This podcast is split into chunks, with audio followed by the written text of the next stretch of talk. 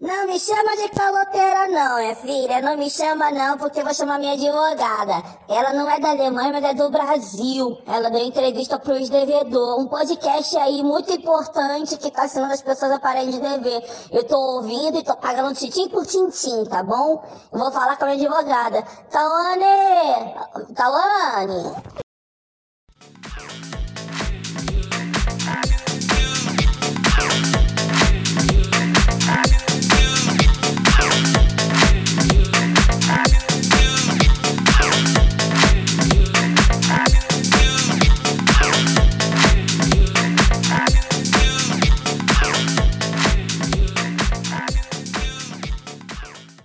Olá, pessoal, tudo bem?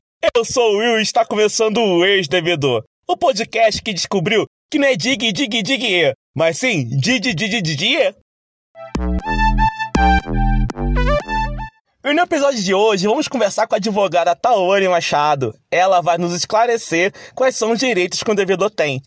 E olha, se deixe levar pela voz doce dessa menina, porque você vai perceber que ela é inteligente, competente, super honesta, uma legítima representante dos pretinhos do poder nos fóruns do DF.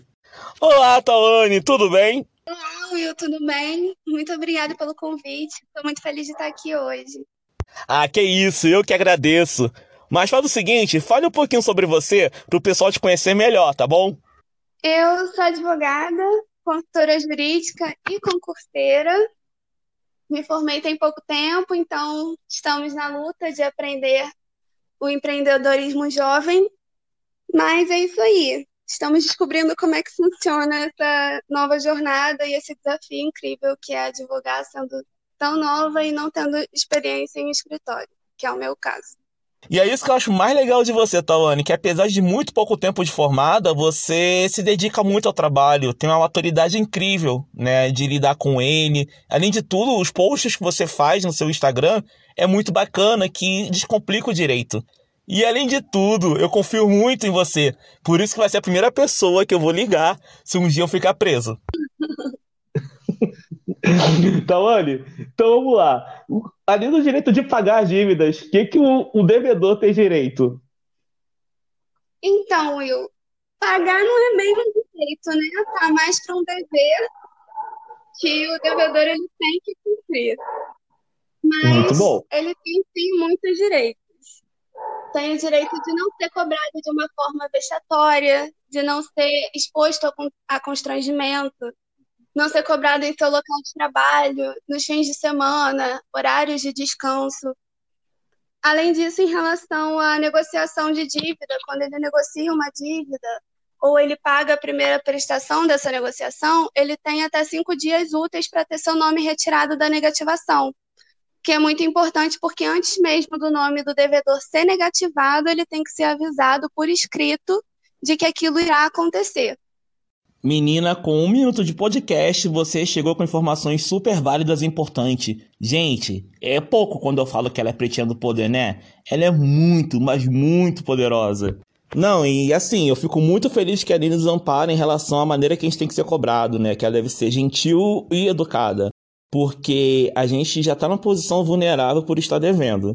E saber que nosso nome pode ser jogado no mármore do inferno é terrível. Eu morria de medo de ser exposto morrer de medo mesmo, sabe? É uma situação muito ruim. Já estava numa situação de constrangimento por eu estar devendo. E saber que tinha possibilidade de eu ser cobrado de uma maneira assim escandalosa me deixava muito assustado. Eu morria de medo de atender telefone, andar na rua, de verdade, pode parecer exagero, mas eu morri de medo mesmo. Não, e é muito importante que você acabou de falar da SPC Serasa, principalmente porque tem muita gente que está com o nome sujo e não tem nem noção disso. Recentemente eu descobri que eu estava com o nome sujo lá porque eu fui buscar nada consta do trabalho atual. E aí, graças a Deus, era uma dívida pequena, eu resolvi ela. É uma dívida até que foi cobrada de maneira indevida, eu vou resolver isso de outra maneira depois. Mas eu precisava tirar meu nome de lá, senão não teria o trabalho que eu tenho atual.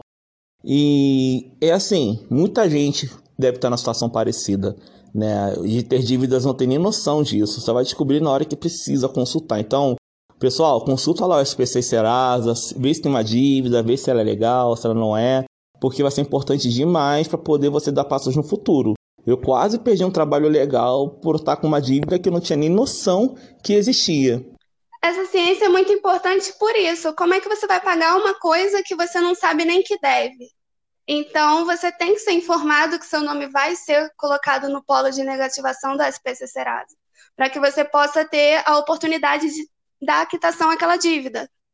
Outras coisas que acontecem muito são as pessoas, antes de, de receberem a negativação, elas terem serviços essenciais cortados, como luz, água, telefone essas empresas elas também têm que enviar por escrito que esses serviços serão cortados e que o nome dessa pessoa vai ser negativado. O devedor ele tem sempre o direito de ter a consciência daquela dívida que ele tem. Entendi, mas surgiu aqui uma curiosidade em relação aos serviços essenciais. Eles têm uma maneira especial de ser cobrado, de ser negociado, ou até mesmo de ser cortado esse tipo de serviço, porque diferente de dever um carnê, de uma televisão, um rádio, um, uma dívida de água e de luz impacta numa família inteira, na casa inteira, na qualidade de vida das pessoas. E por conta disso, eles também são especiais na maneira de ser cobrado, de ser negociado, ou até mesmo tem uma maneira diferente de cortar esse tipo de fornecimento de serviço? Quanto aos serviços essenciais, como o nome mesmo já diz, eles são serviços essenciais. Eles não podem simplesmente ser cortados da noite para o dia, como por exemplo a água, a luz. São serviços que nós precisamos no dia a dia. Então, nessa questão, geralmente ocorre após o atraso de 30 dias, a companhia é obrigada a notificar sobre o débito em atraso e notificar também antes do corte. Após essas notificações é que esses serviços podem ser cortados. Nesse período de pandemia, inclusive, tem até lei sobre isso, que os serviços não podem ser cortados, porque muitas pessoas estão enfrentando é, falta de recebimento, estão enfrentando desemprego, fechamento dos comércios, e por conta disso, a gente subentende que as pessoas estão com uma dificuldade financeira maior por conta e em decorrência dessa dificuldade financeira é que esses serviços não estão sendo cortados por conta de atraso no pagamento. Então, você falou lá no início a respeito do horário de cobranças, né, que ela deve ser feita no horário comercial. Eu já recebi uma ligação de banco mais ou menos umas 8 horas da noite. Isso estava errado? Então, tem empresas que o horário comercial é como se fosse de 8 às 8. E tem outras que o horário comercial é de 8 às 6. Então a gente segue um panorama geral, né? O panorama do horário comercial de 8 às 6. Para que ninguém Sim. receba uma ligação de 11 horas da noite, 10 horas da noite. Mas se aquela empresa, por exemplo, um banco, que funciona por teleatendimento de 8 às 8, informar que você pode ser cobrado de 8 às 8, às 8 horas, ela também, ela, além de poder te fornecer um serviço de atendimento, ela também te fornece a cobrança, entendeu? Porque é o horário de atendimento daquela empresa. Mas nunca ah. ultrapassando esse horário. 10 horas, 11 horas, 9 horas, já é o horário de descanso de todo mundo. Então ninguém pode ser cobrado nesse horário. Fim de semana, feriado, não são dias para cobrança, entendeu? Nossa, isso é ótimo saber, porque a gente precisa de uma folga, inclusive, das dívidas, né? Mas eu queria saber alguma coisa assim que tá fervilhando na minha barriga, né? Meus pensamentos fluem na minha barriga. Sim, eu sou gordinho do amor. E eu gostaria de saber uma coisa muito importante. Eu, quando criança, eu escutava minha mãe falando que ia perder a casa porque estava devendo. Alguém perde a moradia por dever? Essa questão da perda de bens é bem interessante, porque, como você mesmo colocou, é um dos maiores medos de todos os devedores é perder um bem em razão da dívida. Mas vamos por partes. Existem bens que são completamente empenhoráveis, que as pessoas não podem perder, e existem outros que é, existe uma certa relativização. Quanto a um imóvel, uma casa. A casa, quando ela for o único bem de família, ela não pode ser penhorada. Inclusive, tem decisões do Supremo em que o devedor não precisa necessariamente residir no imóvel para que ela não seja penhorada. Caso ele tenha um imóvel, ele tenha dois imóveis, um exemplo, e um deles seja alugado, e a fonte de renda daquela pessoa venha do aluguel, então aquele imóvel, embora não seja o único de família, ele é necessário para a subsistência daquela pessoa, porque a única fonte de renda que ela tem é aquele aluguel. Entendeu? Entendi. Então, e isso tudo só acontece mediante justiça, né? Sim, mediante justiça. Quando você vai, quando você vai ser cobrado, primeiro você começa a receber aquelas cartinhas de cobrança, as ligações de cobrança te permitindo a negociação. Para um devedor, para um credor poder penhorar o seu bem, ele tem que entrar no judiciário, pedir a relação de bens para penhora, pedir a execução da dívida, no caso, e aí será feita a relação de bens para penhora. No momento que for feita essa relação de bens na esfera judicial, coisas que não podem ser penhoradas, conta salário, conta poupança com uma cartela de até 40 salários mínimos, imóveis que são para moradia, se, se é o único imóvel que a pessoa tem, aquele imóvel é de moradia, ele não pode ser penhorado. Os móveis da casa, que são para subsistir, a televisão, também não podem ser penhorados. Mas em casos de financiamento, de dívidas de condomínio, dívidas de IPTU, a casa pode ser penhorada para quitar a dívida. Mas, como eu falei anteriormente, se for o único bem de família, ela não pode. Se a pessoa tiver mais de um imóvel, é é, é penhorado o imóvel de menor valor. Nossa, eu nunca imaginei que eletrodomésticos e móveis de subsistência são garantidos pela lei para não ser iluado, nenhuma reserva financeira de até 40 salários mínimos. Porque eu cresci numa casa onde a minha mãe vivia desesperada, sem dormir, com caras de choro por estar devendo, até porque eu não lembro da minha mãe nunca não estar devendo quando criança. E ela falava que a gente ia perder tudo por isso que a gente ia morar debaixo da ponte se ela não fizesse nada. E eu ficava desesperado, rezando. Nossa, era uma situação muito ruim. E eu acredito que muita gente deve ter esse tipo de pensamento. Então, gente, vocês não vão perder a cara por estar devendo, a não ser que ela seja financiada, hein? Então, Anne, nesse período de pandemia, eu sei que a justiça está muito agitada por conta de processos trabalhistas, né, as demissões, divórcios que estão acontecendo muito e outro tipo de processo.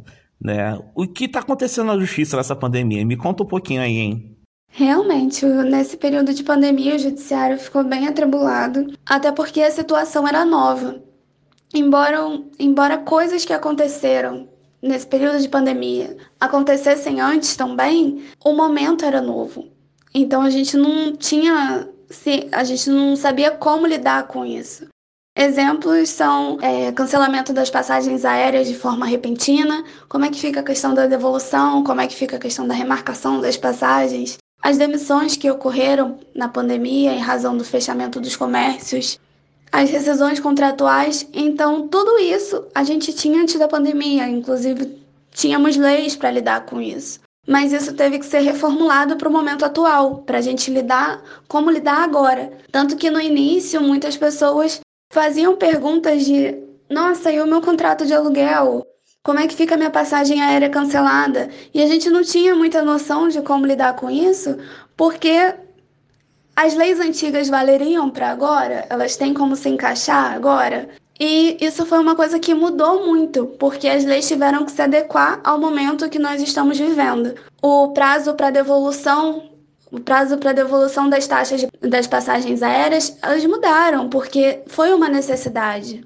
Inclusive, as pessoas que tiveram as passagens canceladas, elas têm o direito a remarcar, têm o direito a receber em voucher o mesmo valor pago, ou elas têm o direito a receber em dinheiro, só que aí a própria empresa aérea ela tem o direito de cobrar uma taxa da devolução, que é a taxa de rescisão contratual, que é prevista pelo próprio Código de Defesa do Consumidor.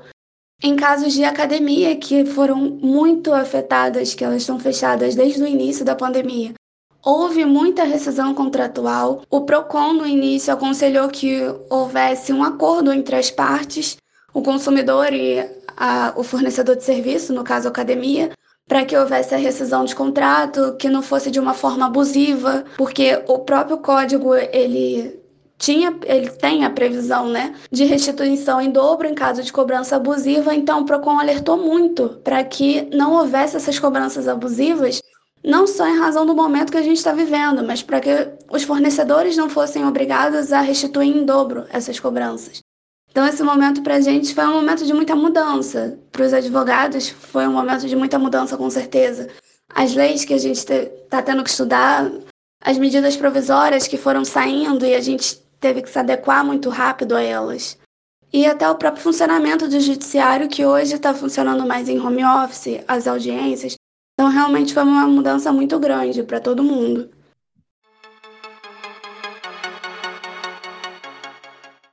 E agora eu quero te fazer uma pergunta bem diferente. Nós somos as pessoas que estão tá levando calote. Somos os credores, né? Emprestamos o nome para algum amigo, familiar, cartão de crédito, alguma coisa assim, né? Estamos levando calote. Tem uma maneira certa de cobrar? Então, Will. Amigos, amigos, cartão de crédito à parte. Óbvio que como tudo, tem casos e casos.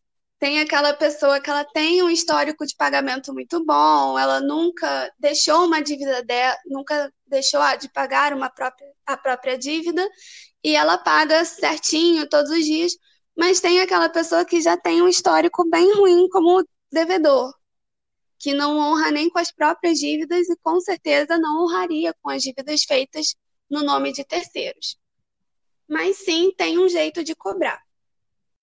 Você disse uma coisa muito certa, Tawane. Amigos, amigos, cartões de crédito, CPFs e nomes à parte. Eu até acrescento um pouco aí no final. Porque é, tem que analisar para quem você está emprestando o histórico dessa pessoa, se ela é uma pessoa honrada ou não, se ela está se preocupando, né? Eu já precisei de cartão de crédito de amigo para poder fazer uma encomenda de chocolate que era muito grande, uma amiga minha me emprestou e ela sabia que eu ia honrar com ela. E também já precisei de um empréstimo em nome de uma amiga. Ela fez para mim quando minha mãe estava no hospital. Eu não tinha conseguido levantar o dinheiro. E ela fez assim na hora, empréstimo eletrônico de 600 e poucos reais.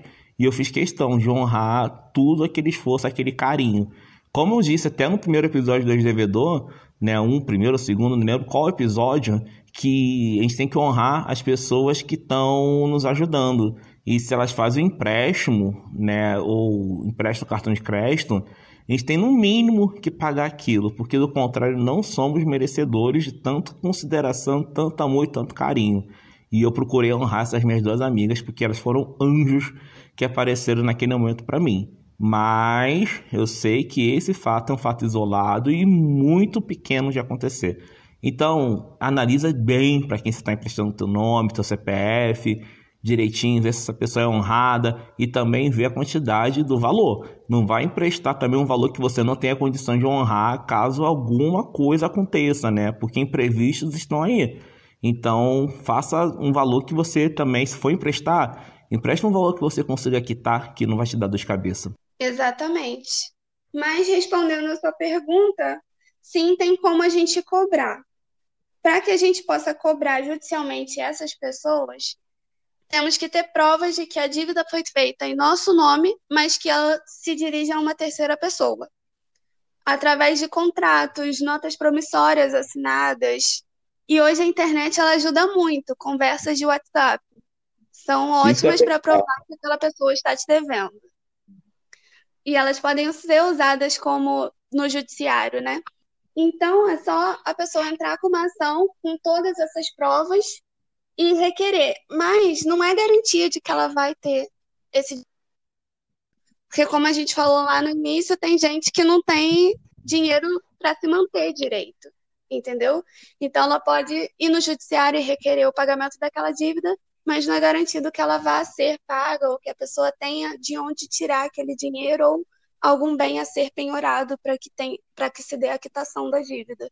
Sim, Tomani, você falou uma situação bem certa, principalmente nesse período de crise, onde as pessoas estão devendo e não têm condições de pagar. Então tem que ter um pouco de sensibilidade, talvez conversando e negociando para pagar num prazo maior, com uma dívida menor, arranjar um jeito, sabe? Achar um meio em comum dessa dívida ser quitada.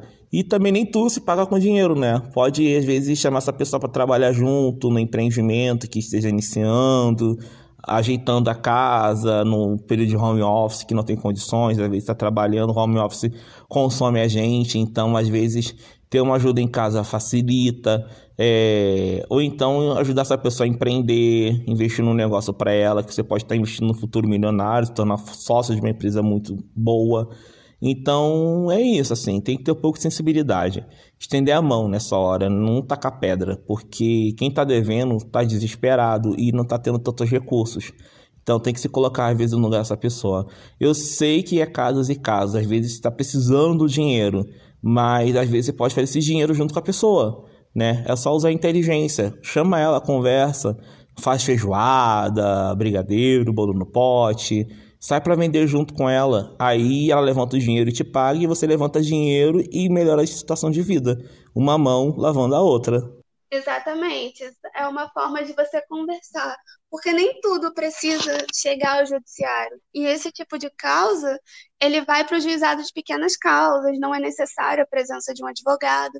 Os custos para dar entrada nesse tipo de ação são menores, mas às vezes é algo que você consegue resolver diretamente com a própria pessoa. Tem gente realmente que não vai pagar você e que você percebe que tem uma certa malícia naquela pessoa em não te pagar. Então, esse tipo de pessoas vale a pena recorrer ao judiciário, mas outras vale a pena uma boa conversa. E se essas pessoas boazinhas, né, Tawane, aceitar um contrato, né, de trabalhar junto contigo, de empreender junto contigo, formaliza isso direitinho. Tem um prazo para isso acontecer também, tá? Dá um prazo para isso acontecer, porque pode acabar caindo num sistema de trabalho escravo, né? Eu já vi palestra sobre isso e muita gente sai de um, uma lavoura de trabalho escravo e volta porque na consciência dela pesa por achar que está devendo. Então, não seja mau caráter, tá? Não se aproveita da situação, da sensibilidade de alguém, né? Age de maneira honesta. Olha, você vai trabalhar comigo aqui, eu vou te dar X, vou descontar X porque está devendo. Faz isso com o contrato e dê condições para a pessoa sobreviver, né? Não, não haja de má fé. Eu, é de verdade isso, tá bom? Eu sugeri que empreendesse, que chamasse a pessoa para trabalhar junto contigo, mas na intenção de resolver o problema dos dois lados, não na intenção de se aproveitar. Bom? Deixar isso registrado aqui. E as pessoas também, né, Tawane, que são mau caráter, que não quer pagar dívida e vai botar na justiça, existe uma maneira certa de cobrar. Como dissemos lá no início, né, não pode expor numa situação vexatória e tem um texto certo, até no WhatsApp, a gente perde paciência, o sangue ferve, porque está sendo feito de palhaço, né? E já aconteceu comigo, sim, não sou humano, né? E a vontade de xingar e de ir lá e falar poucas e boas, então tem que ter um, um certo cuidado nisso também. Muito bem colocado. Da mesma forma que as grandes empresas não podem submeter os devedores a, co a constrangimento, a cobranças de forma vexatória, o particular também não pode fazer isso. É como se ele se colocasse na condição ali de credor pelo CDC. Então, ele tem que garantir que essa pessoa seja cobrada de uma forma que não leve ela ao constrangimento. Então, funciona da mesma forma para a pessoa física quanto para a pessoa jurídica elas ficam adstritas a, a esse tipo de cobrança de uma forma mais formal, de uma forma mais tranquila, para que elas não sejam futuramente condenadas a indenizar os devedores. No caso, elas saindo do polo de credor para devedor por meio de uma indenização. Entendi. E o que, que é esse CDC? Você falou duas vezes, eu não sei o que, que é. Pode explicar? É o Código de Defesa do Consumidor. Me perdoa. Ah. Não, não, é importante porque a gente vê as siglas, né? Por exemplo, CDC para mim seria uma linha de crédito, né? E você o Código de Defesa do Consumidor é importante que as pessoas podem se deparar com esse tipo de linguagem e elas vão ficar agora cientes de que CDC também é um Código de Defesa do Consumidor. Então, Anne, o nosso episódio já está chegando ao fim, mas eu não queria encerrar sem antes fazer essa pergunta que eu acho muito importante. Às vezes a pessoa está devendo uma financeira, um banco, né, alguma instituição, e ela está pagando com muito custo, porque os juros estão altos, as parcelas estão altas, ela não tem mais condições de honrar aquilo. O cenário de vida dela mudou. Ela pode recorrer à justiça para poder tentar abaixar essas parcelas. Se não conseguir negociando com a instituição no qual ela está devendo, ela pode buscar a justiça para amparar ela nessa situação? Então, eu é, tem os meios extrajudiciais, como a portabilidade da dívida de uma empresa para outra, que é você levar a sua dívida de um determinado banco para outro banco que os juros seja melhor para você, que os juros sejam mais baixos. E tem as possibilidades judiciais, que a, a próprio, o próprio devedor, ele não, caso ele não esteja conseguindo negociar com a empresa, ele pode entrar no judiciário pedindo a revisão de dívida, pedindo a renegociação da dívida por, por meio judicial para que ela possa pagar. Então, nesse momento, vai haver, ela vai estar informando ao judiciário que ela reconhece aquela dívida e que ela quer apenas rever os juros daquela dívida para que ela possa pagar de uma, de uma maneira mais confortável, para que ela possa quitar os seus. fazer a quitação dos seus débitos junto com a empresa. E de forma justa, né? Exatamente, porque os juros eles acabam sendo altíssimos. E o que poucas pessoas sabem é que tem um tem um percentual de juros que o Código do Consumidor traz, que os juros não pode ser acima de 2% em alguns casos. E tem juros que são de 7, 8%. Entendeu? Então, mesmo que a gente tenha assinado o contrato aceitando aquelas condições que a instituição forneceu, a gente pode modificar judicialmente. Então, eu, a realidade da assinatura dos contratos, vamos falar a verdade. Ninguém lê. Ainda mais let as letras miúdas. É Ou quando é uma compra por internet, que tem aquela opção, li os termos do contrato, as pessoas não abrem aquilo, simplesmente clicam no botão e fazem aquela compra. Essa é a realidade, infelizmente, a gente tem que ser realista em relação a isso. Mas, e muitas empresas se aproveitam disso para colocar justamente esses juros lá nas alturas. Um juros de 10% em algo que nem sequer cabe. Ou, em caso de rescisão, uma rescisão de 50%. Inclusive, eu tive uma pergunta essa semana de uma rescisão de contrato em que a rescisão ela era de 50% do valor restante. Que o que está completamente fora do CDC. O que você acabou de falar é a pura verdade, porque muita gente se ferra por não ler o contrato e eu já me ferrei por isso, né? E é importante demais fazer, tirar esse tempinho e ler. Uma vez eu escutei uma frase que me marcou bastante, que se a gente lê o manual, a gente evita muito problema no futuro. E eu falo, se a gente lê o manual, lê bula de remédio e lê o contrato, vamos evitar problemas no futuro porque você está botando seu nome e seu CPF em jogo. Então tem que saber o que você está fazendo ali, o que você está assinando ali. É importante demais. Eu tomei o hábito de ler os contratos quando estou fazendo qualquer tipo de serviço e as pessoas se incomodam. Eu percebi isso. No outro dia eu estava na academia assinando o contrato no meu plano lá, renovando ele na verdade, e a atendente ficou achando estranho porque eu li tudo. E o que eu não sabia eu estava consultando na internet, eu nem perguntei para ela. E eu percebo que isso é incômodo porque não é normal as pessoas lerem os contratos. E façam isso, pessoas, porque é importante demais, você vai evitar problema no futuro. Exatamente, é porque, como eu disse, o hábito das pessoas é nunca ler. Então, quando vem alguém ler, aqui, aquele vendedor, aquela empresa já acha aquilo estranho. Eu, quando vou assinar coisas, as pessoas me questionam às vezes senhora é advogada? Eu falo sim. Aí, naturalmente, ligam o fato de eu ser advogada ao fato de eu estar lendo o contrato. O que eu acho que não é uma coisa que deveria existir. Acho que deveria ser um hábito de todos ler o que estão assinando, porque muitos problemas poderiam ser evitados com isso. Então, pessoal, lê o contrato atentamente. Ele vai evitar muitos problemas no futuro, hein? E se perceber que tem uma coisa abusiva, exorbitante no contrato, manda chamar o responsável pelo estabelecimento, pela instituição, porque às vezes ele nem sabe do que está acontecendo. Mas se broncar, tua de advogada tá aí para te defender. E para achá-la vai ser bem fácil, vai estar no Fale Bem ou Fale de Mim nessa semana, e também na descrição desse episódio. Então, mano, eu quero muito agradecer a disponibilidade que você teve para poder atender o meu pedido de amigo em dar essa entrevista, porque eu sei que seu tempo é corrido e você fez um balaio de gato doido para estar tá aqui com a gente. E eu tô muito feliz porque eu aprendi muita coisa boa hoje e eu tenho certeza que as pessoas que ouvirem esse episódio vão ter a mesma sensação que o aprendizado, o conhecimento é poder. né? E você deu poder pra gente hoje. Muito obrigado, sou muito grato a você. Eu tenho a agradecer, agradecer esse convite, agradecer por ter estado aqui. Eu amei demais poder participar disso.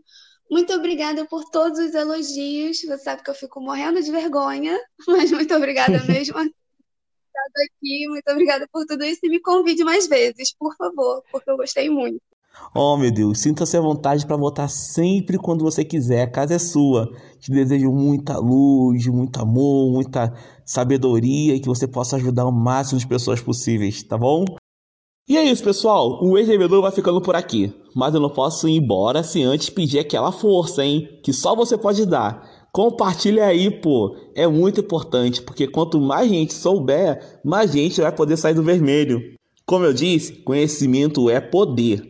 E você pode dar esse poder para muita gente. É só apertar o botão do compartilhar. E se ficou alguma dúvida, tem alguma reclamação, quer conversar com a Tawane, quer falar comigo, sabe nos achar, hein? No arroba hoje devedor no Instagram. E fica atento que vai ter muitas novidades boas logo, logo, logo. Então valeu, te encontro no topo do mundo. E esse foi o Ex-Devedor, o podcast que te ajuda a sair do vermelho.